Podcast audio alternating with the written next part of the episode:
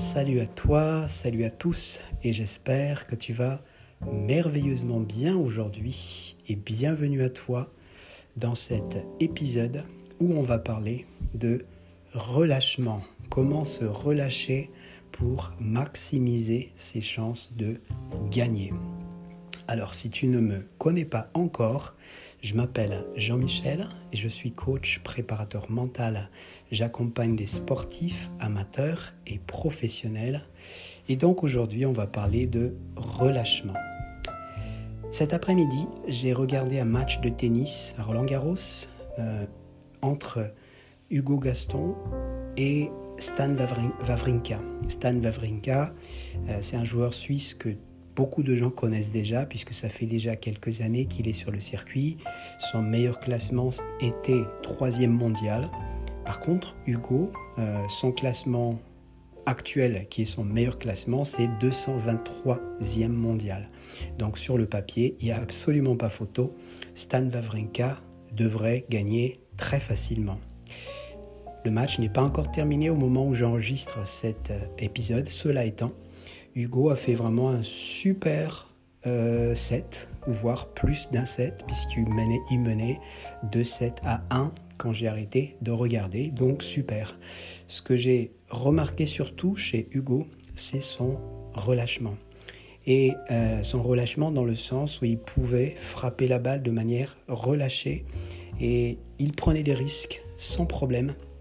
Et euh, Stan était complètement perdu à plusieurs moments, donc ça le poussait, il le poussait à la faute.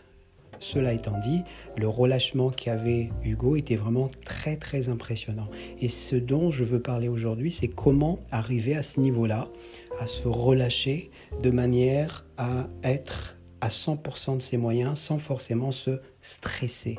On voyait par son visage qu'il était vraiment relax qu'il pouvait faire ce qu'il voulait. Les coups étaient vraiment fluides, que ce soit le revers ou le coup droit. La même chose pour le déplacement. Ça, ça ne vient pas tout seul, bien entendu. Et ce sont les clés que je vais te partager dans cet épisode. C'est comment arriver à se relâcher autant, pourtant être dans un tournoi aussi important comme Roland Garros. La première chose, c'est bien entendu essayer avant de rentrer sur le cours avant de faire ce que tu fais, que tu sois d'ailleurs joueur de tennis ou tu appliques d'autres disciplines de sport ou bien que tu ne sois pas dans le sport, tu peux aussi continuer à écouter parce que c'est l'approche est la même. La première clé, c'est essayer avant de rentrer, avant de commencer, c'est d'essayer de régler des petits soucis qui peuvent être en dehors du sport ou en dehors de ce que tu fais ou en dehors de ce que tu vas faire régler les petits soucis, c'est ce qui pourrait t'empêcher directement ou indirectement d'être stressé et de ne pas être relâché. Comment gérer cela? Bien évidemment, tu peux faire appel à un préparateur mental ou un coach qui va te permettre de t'aider là-dessus. Donc ça, c'est impératif, bien entendu. La deuxième chose, c'est l'entourage. Ça, c'est la deuxième clé. Que tu sois joueur, que tu sois sportif ou pas, c'est tellement important que tu sois bien entouré, que ce soit par ta famille, par tes amis, par euh, des coachs. Donc l'entourage, je parle de euh, de personnes ou un groupe de personnes qui t'encouragent, qui t'écoutent, avec lequel, euh, avec lequel tu peux faire confiance euh, et avec lequel aussi tu peux parler des choses qui sont peut-être gênants que tu ne peux pas parler avec d'autres. Donc je parle d'entourage proche et ces, ces personnes devraient donner le maximum pour que tu puisses avancer dans ce que tu fais. Et puis, la troisième chose, c'est oser.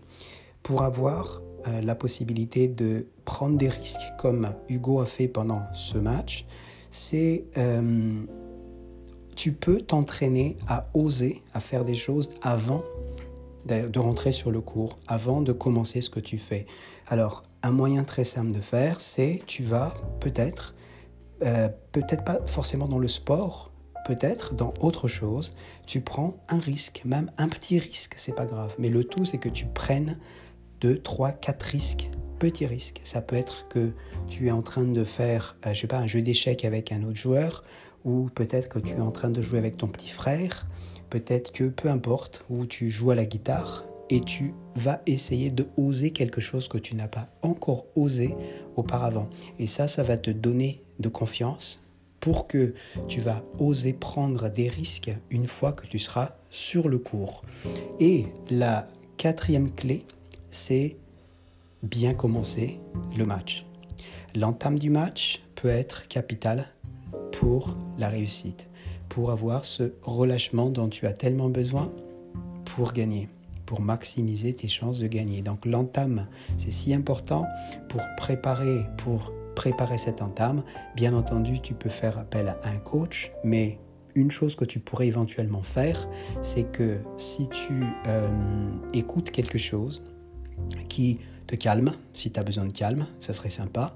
Ça peut être écouter euh, dans ta bulle, comme on dit, euh, avec un écouteur, la musique que tu préfères, que ce soit musique classique ou une musique qui bouge, peu importe, c'est ce qui te convient. Tout est... Ce qui est important, c'est que tu sois au meilleur de toi-même pour entamer un match, pour être le plus relax possible, pour que tu sois euh, dans le relâchement total afin de maximiser tes chances de gagner. Donc si je résume les, euh, les clés que je viens de te partager, la première chose c'est régler les petits soucis, fais appel à un coach, un préparateur mental. La deuxième chose c'est entoure-toi des bonnes personnes, ça c'est important. La troisième chose, la troisième clé c'est entraîne-toi à prendre des risques avant les matchs à oser, à faire quelque chose que tu ne n'as pas encore osé faire, même si c'est des petites choses. Et la quatrième clé, c'est prépare-toi pour que l'entame du match soit le plus réussi possible. Si c'est un, match de tennis, c'est l'entame de match et gagner par exemple le premier point du match. Ça, c'est un bon entame de match. Ou le premier jeu du match. Ou les premiers deux points du match. Voilà les clés que je voulais te partager aujourd'hui et je suis content et je suis toujours ravi de partager au maximum ce que je peux pour que je puisse bien sûr t'aider dans ton projet. Si tu as des questions, gmail.com, c'est mon adresse email. Tu peux aussi me trouver sur les réseaux sociaux en cherchant Jean-Michel Raza. Sur mon site, tu vas trouver beaucoup de contenu. Et puis si tu as besoin à ce qu'on parle de ton projet, tu peux trouver aussi un lien sur mon site afin que tu puisses choisir un créneau pour que euh, on puisse parler tout simplement de ton projet. Je te dis à très vite. Ciao ciao.